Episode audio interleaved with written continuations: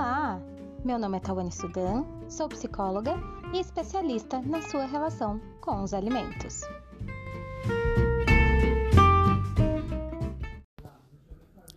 Antes de começarmos, já vai lá no Instagram e segue o perfil TSPsicologia.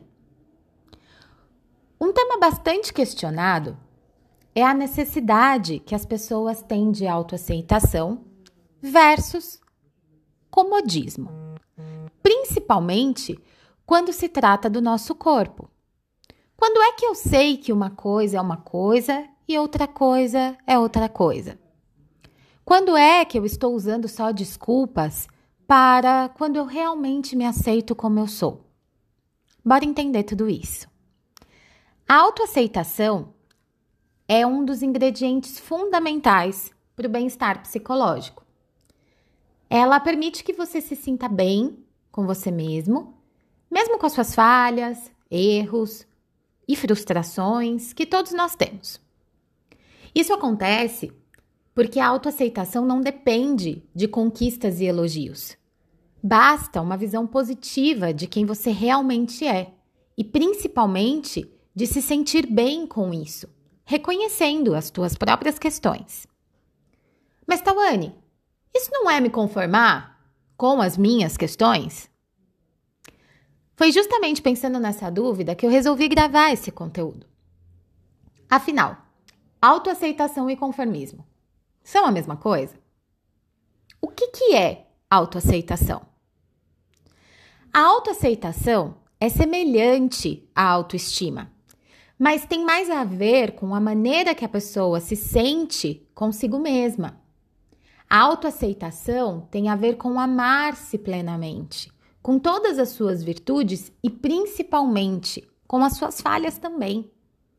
É sobre amar quem você é hoje e não quem você quer ser no futuro, nem quem você foi no passado. É ter compaixão por si mesma. Isso também é parte fundamental da autoaceitação.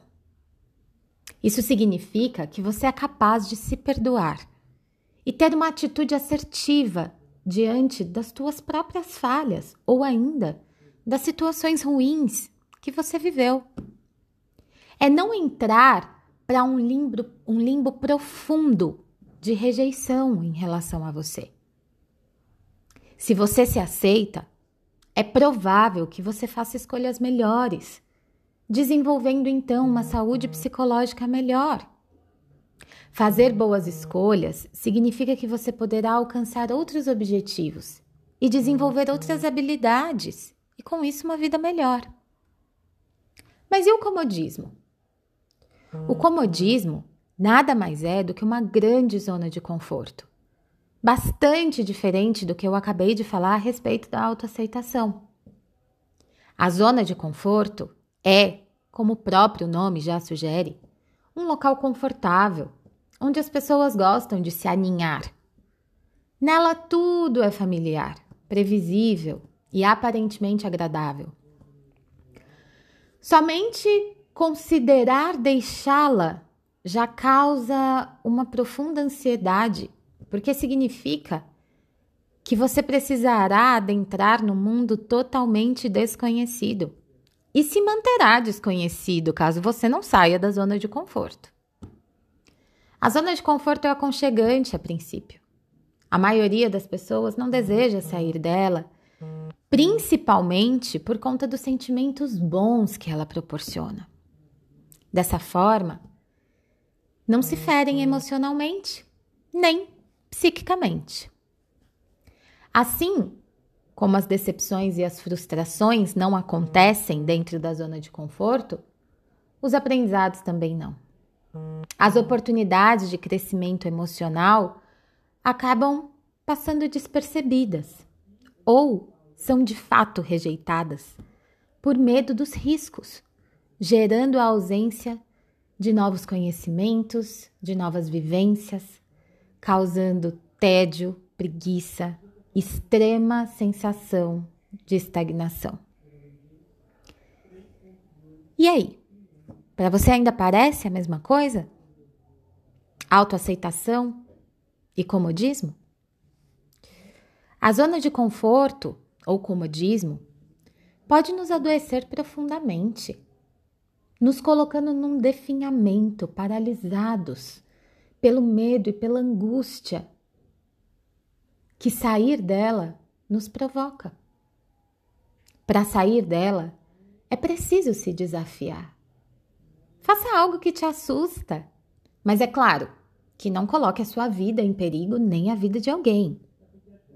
Diga sim para coisas que você está mais do que acostumado a dizer não. Aprenda algo novo que sempre teve vontade, mas por alguma razão passa boa parte do tempo adiando. Não espere pelo momento perfeito. Ele não virá. Lembre-se, o feito é melhor do que o perfeito não feito. Pergunte-se a razão pela qual você ainda está na sua zona de conforto. O que te impede? Quais as suas preocupações, os seus receios, as suas inseguranças? E é claro, busque ajuda de um profissional especializado para que você possa cuidar disso.